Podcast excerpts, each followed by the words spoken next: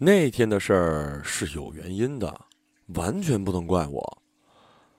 爸爸很早就出去上班了，出门前叮嘱阿姨记得送我去学校，最好给我做点好吃的，因为那天我期中考试。阿姨是我现在的妈妈，因为不习惯被叫妈妈，所以我只好叫她阿姨。也许是没有做过妈妈的缘故，她对女儿考试这种事情新鲜不已，满脸兴奋地答应了。但他俩好像都忽略了一点：阿姨不擅长做饭。当然，心情好的时候，她也会做几个家常快手菜，但就几个快手菜。他也能像绣花一样折腾上两三个小时，结果只是勉强能吃。结果这次也一样，阿姨钻进厨房一个多小时，砰的一声巨响，一锅肉糜汤爆炸了。去学校的路上，阿姨狂踩电瓶车，问后座上的我：“待会儿买点什么早餐给我？包子还是大饼？”要命的是，到了学校门口，她就忘了。我刚下车往前走两步，再一转身，他不见了。结果第一场考试到一半，我就开始肚子叫了。考试上的题目，我大多不会写。妈妈离开家以后，没有人像她一样每天睡前逼我复述当天的上课内容，也没有人一题不漏的检查我的作业。整整一个暑假加上大半个学期，我都陷入了一种猛获自由的狂喜里。玩得很疯，昨天老师划重点，我才发现那些内容完全是自己陌生的。原本我打算乱蒙乱填，碰一点分数，但是现在因为没吃早饭，我连抓笔的力气都没了，只能绝望的默数着时间，期待考试结束。成绩单第二天就下来了，我脸色惨白，忍着濒死的悲壮。回到家，怎么搞的？考成这个样子？爸爸看完试卷一头雾水。粗粗心。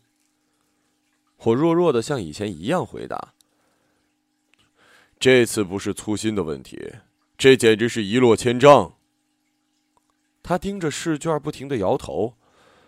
这样你妈妈肯定会气死。我的心马上沉了下来。说起来，我并不怕爸爸生气。爸爸是那种对什么都无所谓的人，有点迟钝的成年人。就连他现在批评我的语气用词，都是跟妈妈学的。只是因为他觉得这么做是应该的，而不是真生气。我害怕的，正是他告诉妈妈。妈妈和爸爸离婚以后，就去了别的城市工作。只是临走前，他说过，如果我学习成绩一直很好，他很快就会来接我；如果我表现很差，就不可能了。虽然我挺怕妈妈的，她走了以后，我好几次做梦都被她呵斥醒，但是现在我更害怕再也见不到她。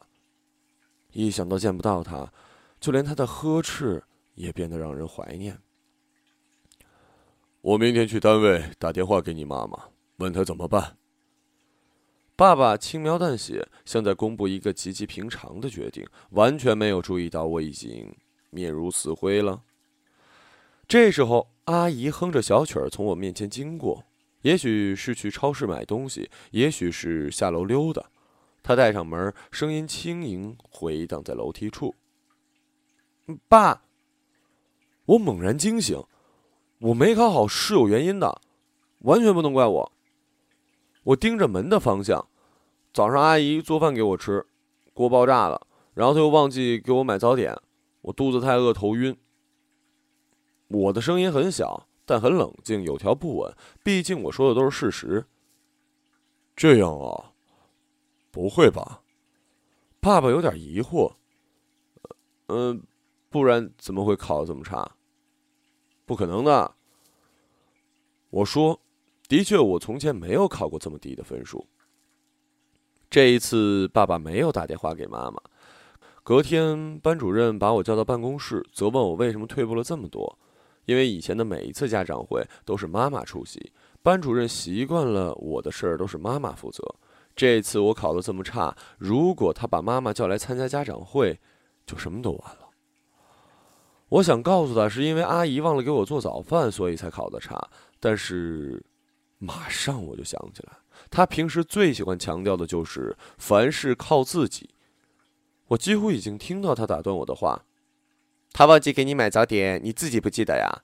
连吃饭都能忘记，怎么没把头忘记带来？”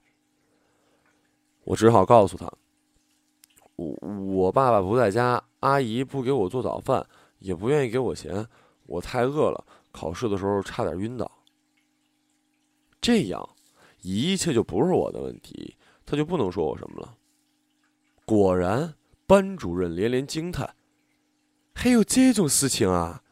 哎呀，难怪了。”他看向办公室其他几个女老师，几个人似乎对我家的情况很了解，他们孜孜不已，眼神中隐晦的交流着。很快，他们就放我出去了。我知道他们会说什么。哎呀，这个小孩的妈妈跑了，爸爸不管他，后妈又那么坏，难怪考得这么差。他们肯定说，但其实我没错，不是吗？阿姨的确没有给我早饭吃，也没有给我钱。坏不坏是他们理解。那次考试之后，我在一种侥幸的快乐中度过了一段随心所欲的生活。爸爸工作太忙，一天中的三分之二都不在家里，他是管不了我的。而阿姨根本不会在意到我。在家的时候，阿姨会提小板凳，在大太阳底下慢悠悠地修剪脚指甲，会花一整个下午炖上两只猪蹄儿。就是猪蹄儿扔进一锅清水，扭开火，她的厨艺仅限于此。等皮肉稀烂，点上点儿花生、红枣、银耳，会给自己刮干净腋毛，喷上舒耐香体露，然后挎个自己缝的小布包逛公园儿，会歪在床上看一晚上的美容杂志，研究保养秘诀。她虽然也到了妇女的年纪，但和很多妇女不同，她不骂人，不管三管四，不洁癖，对别人的事儿都不关心。那段时间我很少听课，不听课的时候我就发呆，盯着老师说话的嘴，时不时的点一下头，嗯两声，或者假装拿笔匆匆的记上几笔。没人知道我在不听课，甚至我比任何人看起来都仔细，作业更是能不亲自做就不亲自做。头天晚上把诸如抄写生字机械的作业做完，需要思考的题目本来就不多，留着早上抄同桌的。这种上学的方式完全不用费脑子，好像每天都在休息，简直是天堂啊！快乐到头了，还能怎么快乐？只是每一次的课堂小考，我都考得不理想，只有这时候我才会慌乱。我试过像妈妈一样要求我自个儿，一个单元一个单元的复习，但是由于我落下太多的功课，再怎么补也无济于事了。有时候我真觉得，如果我真的像班主任说的那样，有一个很坏的后妈就好了。那样的话，考得再差也是有原因的，一切都不能怪我。可只惜事与愿违，阿姨只是不太靠谱，对别人不在意，完全说不上话。况且作为妈妈，她简直是太合适的人选。她来我们家以后，是我最自在、最快活的时光。这段时间，我经常盯着阿姨，心里默默的遗憾着。但是，在我盯着她的日子，我渐渐发现，如果非说阿姨有点坏，其实也是说得通的。我想起阿姨没给我做过宵夜，没给我添过一件衣服，没给我送过一次伞。还有好多次，我问她我不会做的作业，她一开始很新鲜，满脸兴奋的朗读题目。一旦发现有点费脑子，就不耐烦了。她说她不会。让我去问我爸，接着他就去钻研自己的美容书了。爸爸回家我都该睡了，于是我只能瞎填了一个答案。如果真要说起来，这些都很成问题。这些事情以前也有过，只是我没放在眼里。但现在我把它们串联起来想一下，越想我就越觉得，阿姨也许真的像我跟同学说的那样，是一很坏的后妈。这发现让我暗自高兴了好一会儿呢。那段时间，考试时间渐渐逼近，每个人都焦虑起来，我也是。我的焦虑并没有表现在外出，而是开始频繁的跟同学聊起阿姨的事儿。我们经常在上体育课，爬上单杠，荡着双脚开聊。我告诉他们，我妈走了以后就没人照顾我。我的阿姨自私、冷漠，给自己做好吃的，给我吃最差的，或者不给我吃，饿我、冻我。他对我学习不屑一顾，巴不得我学习不好。可能是因为我太焦虑了。我说的咬牙切齿，听得他们直吸冷气。但其实我没有撒谎啊，不是吗？那些事情不不是没有事实的依据，只是说法不同。恐怖！这个后妈怎么这么歹毒啊？他们纷纷说着。如果是我，我就哭死了。我已经习惯了。我喃喃地说。有几个软弱一点的女同学已经向我投来了钦佩的目光。只有这时候，我的心里才有一些宽慰，不再那么焦虑。其实原本我并没有想太多，只是想让心里舒坦些，也让自己别在同学面前死那么惨。但是这些话还是传到了班主任耳朵，也传到了全年级的耳朵。唉。小学毕业考试那天，爸爸领完成绩单，正要冲我发火，班主任看见，特意把他叫过去，当着很多老师和家长的面讽刺了一番。我们的家长也稍微关心关心小孩，不要稀里糊涂。小孩在家过什么的日子都不知道，也要检讨一下自己和爱人为人父母称不称职。爸爸满脸羞愧。却并没有多想，他只是不停地检讨自己对我的关注太少，完全没有听到班主任的弦外之音。所有的老师、家长都在窃窃私语，尽管声音很小，我还是听到了。哎，这个小孩挺惨的，听说妈妈不要他，后妈对他很差。哎呀，真是不容易哈，怪不得成绩不好。是啊，真是不容易啊。我看着他们重复着，所有人都这么说。那就肯定没错了，一切原因都不怪我。上初中的时候，妈妈每个月会打来一次电话，询问我的学习情况，并且承诺，如果我痛改前非，如果学习上好好表现，暑假就会接我去他那儿住一阵子。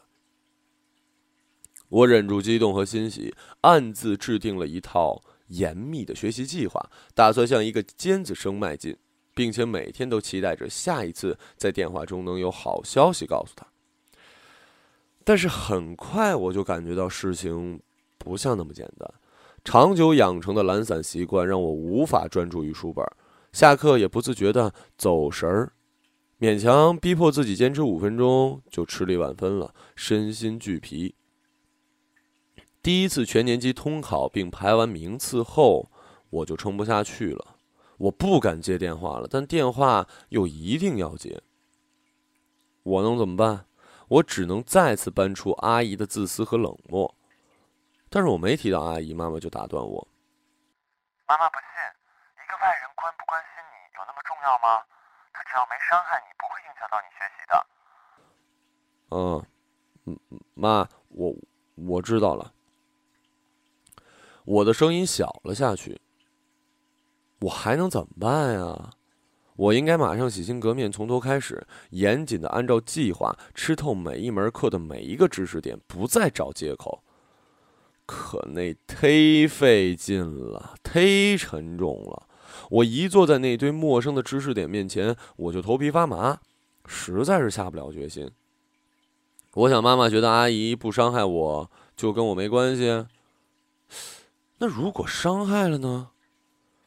所以接下来一段时间。我一边维持着和阿姨往常一样不远不近的关系，一边捕捉她作为一歹毒后妈伤害我的证据。而阿姨的确是不争气啊！只要稍稍盯她一会儿，就发现她全身是 bug，一切都不能怪我。她刚刚迈入四十岁，似乎开始疯狂的怕老，养颜汤炖的特勤快。美容书不离手，又总是在卫生间待很久，涂各种水、乳液、面膜，然后疯狂的拍自己巴掌。早上赶着去上自习，然后起床，卫生间门总是关着，伸出头来探了好几次还没打开，我要等他出来才能洗漱，也就因此迟到了好多次。有时候我只是稍微起晚了一点，但我索性放慢动作，迟到到底，或者干脆不去了。放学回来，他又总是在客厅放健美操，一个外国女人在电视机前铿锵有力地喊着节拍，我听了也忍不住跟着节拍一起拍，心烦意乱。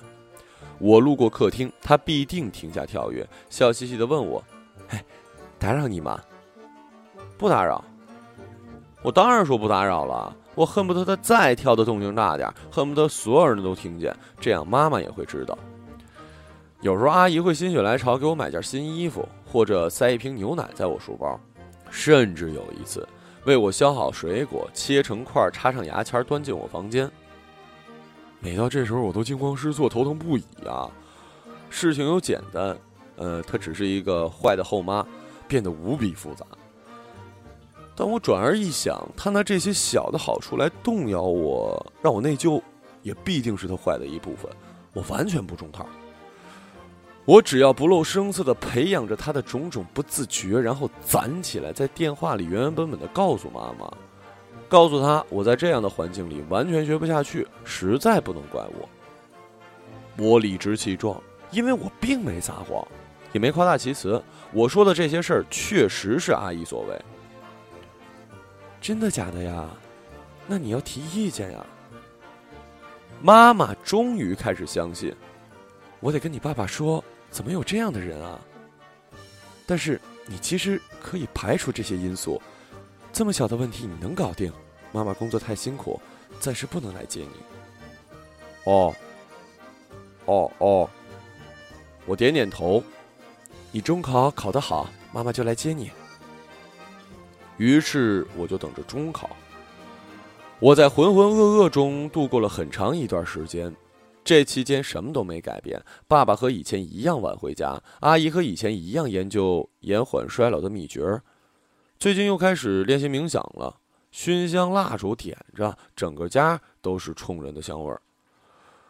只有我渐渐滑向了无助和茫然。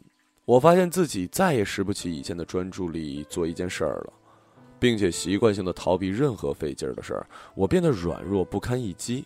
一道稍微有点难度的数学题，就能让我焦虑的抓挠自己，手臂上全是红印儿。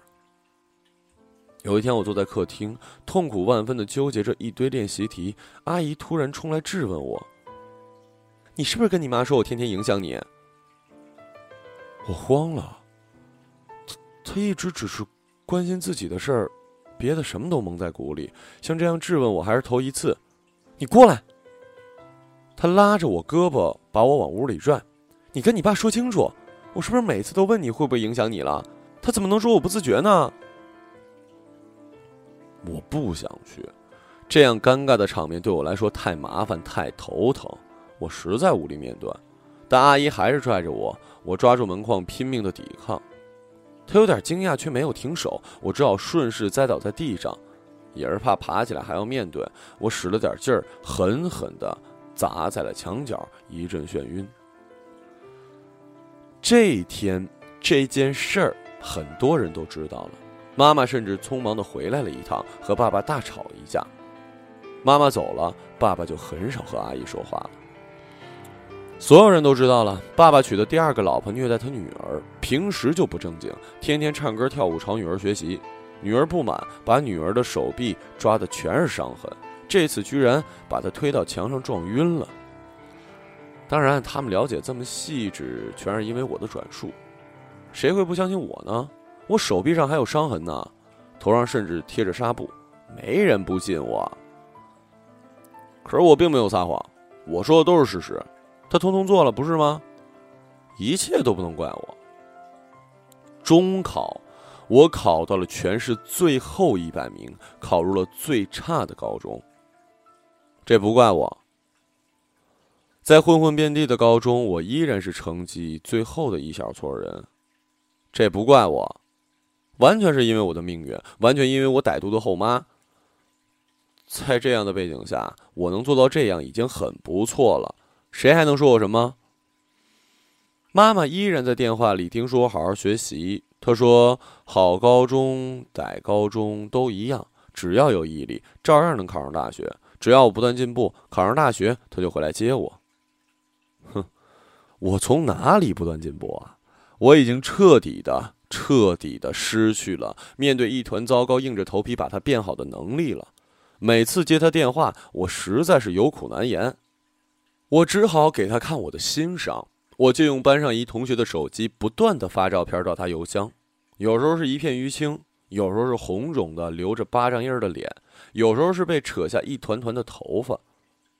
最严重的一次，我的脸被划开了一道深深的口子，他太显眼了，只要看到我的人都会第一眼注意到他。谁会不相信呢？这完全是我那歹毒后妈做的。他因为恨我揭露了他的为人，所以一天一天变着法儿的折磨我。只要我这么说，谁会不信？爸爸和阿姨离婚了。阿姨走的时候，眼含恨意的指着我，半天也没说出话。爸爸挥挥他的手，说：“行了，够了。”妈妈终于回来了，每天照顾我备考。高考近在咫尺，他和爸爸早已没了感情，但是为了我，还是装着和气的样子，一切和很久很久以前一样。但其实，什么都不同了。高考一天天逼近，我才知道问题有多严重。我拿起一张高考模拟试卷，发现没有一题会做，一题都不会。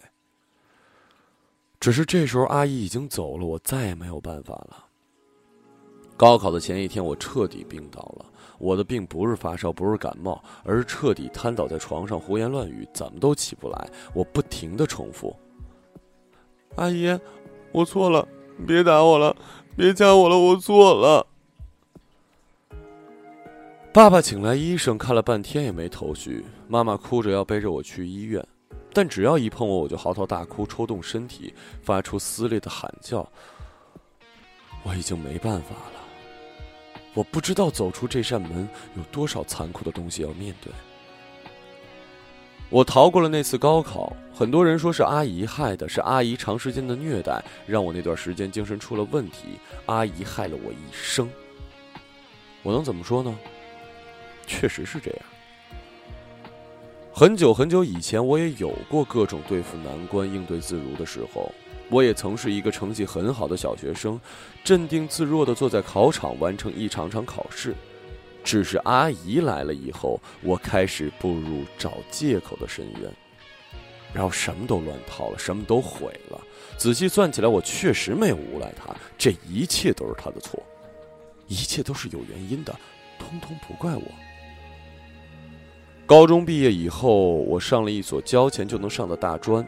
度过了一段无所事事的时光，又很快被分配到一家小公司做文员，每天打打字。我喜欢这样的生活呀，不费吹灰之力，又不需要什么去争取的东西，更没有没完没了的考试应对。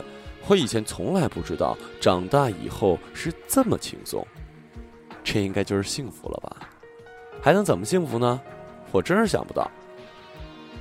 坐在我对面的姑娘跟我年龄相仿。却处处和我天差地别。她每天打鸡血一样，第一个到办公室，开窗通风，往地上洒水，然后开始埋头忙碌。晚上也是最后一个离开公司，开会更是积极万分，抓住一切发言机会。在走廊上碰到，马上咧开，时刻打牙朝你笑。这个姐呀，那个哥呀，叫个不停。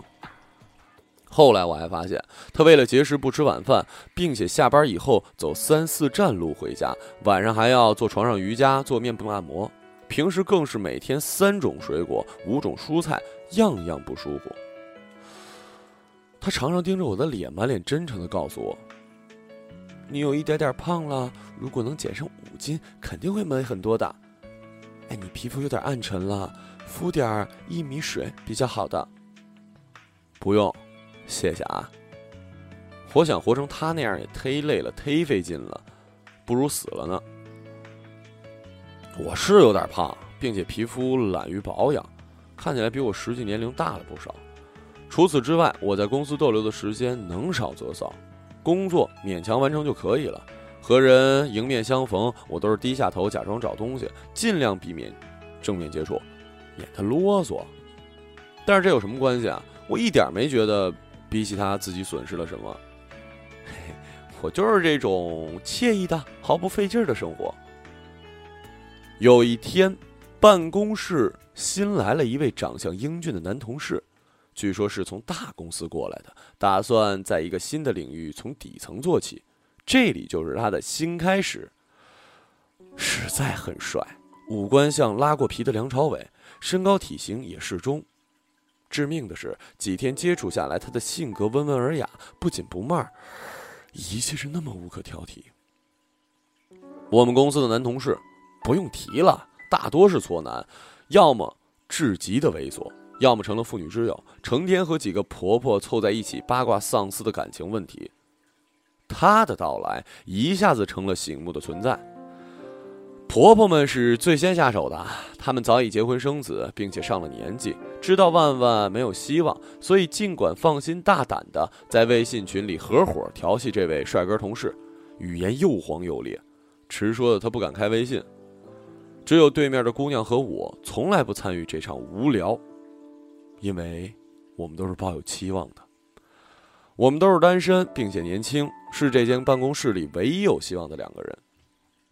我很快就注意到了她的变化，漂亮裙子每天一换，半个月不再重样，并且妆容越来越花心思，说话开始轻声细语，不再露出牙龈嗤笑。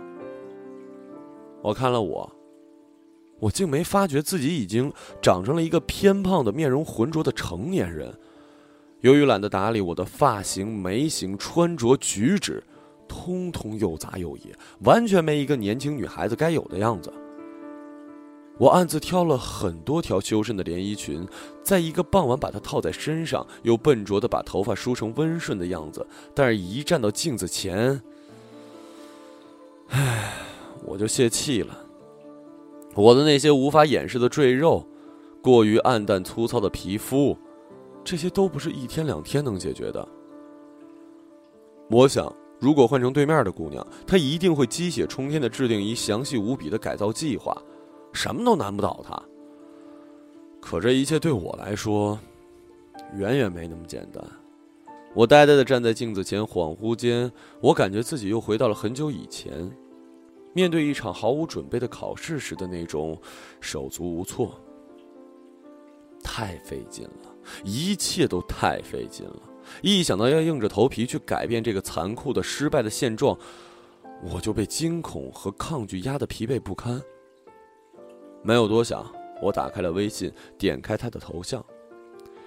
一开始只是一些同事间的寒暄，我特意派出一件不大不小的公事和他讨论，但是他实在是太好说话，太容易被打开，我没费什么力气就把话题牵扯到了童年往事上。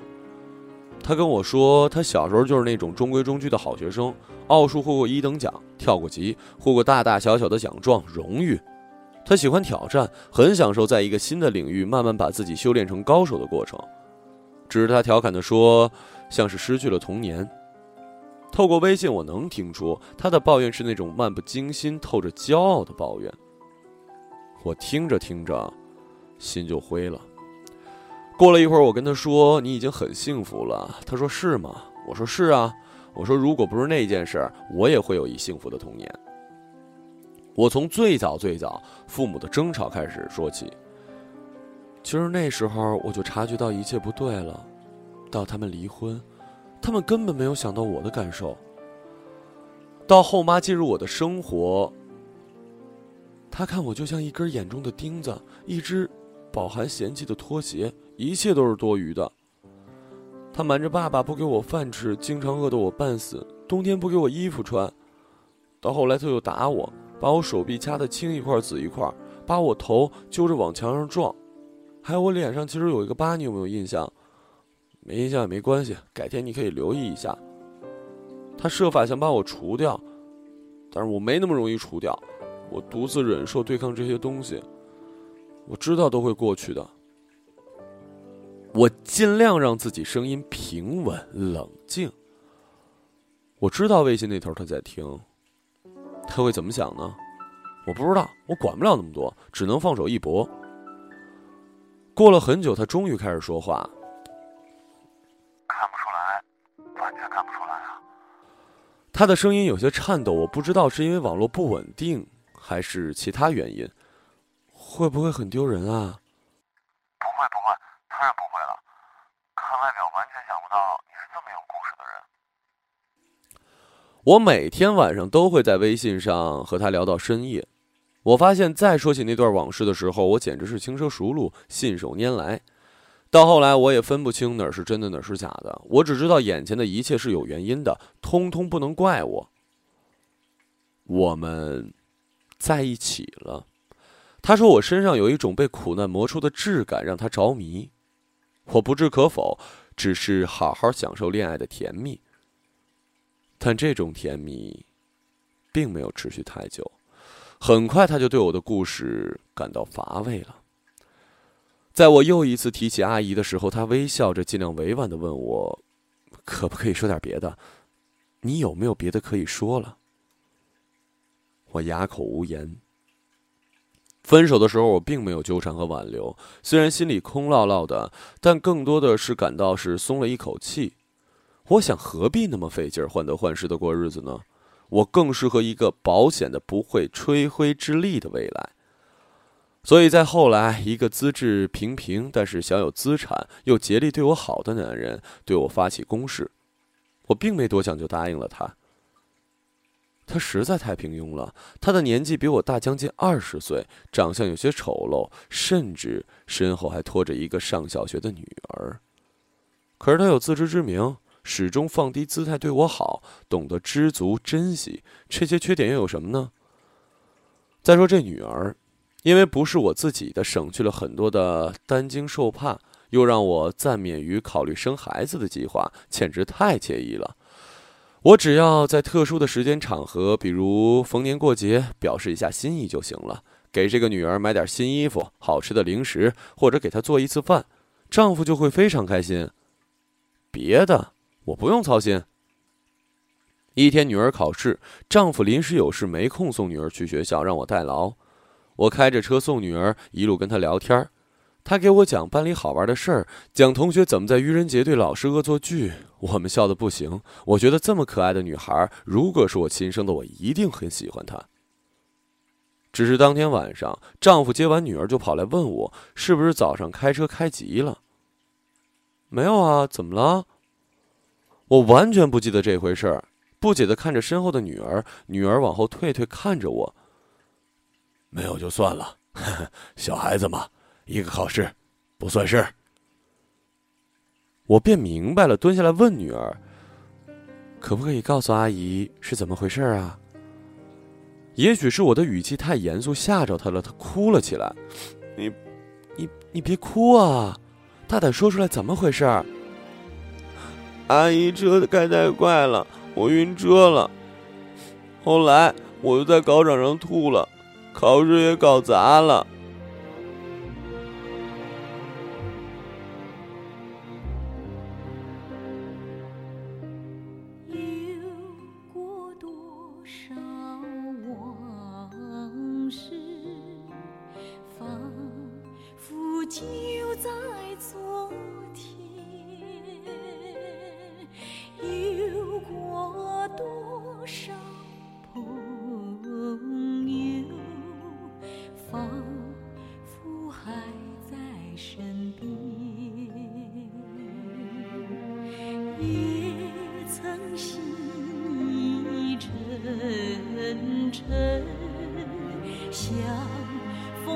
是苦是。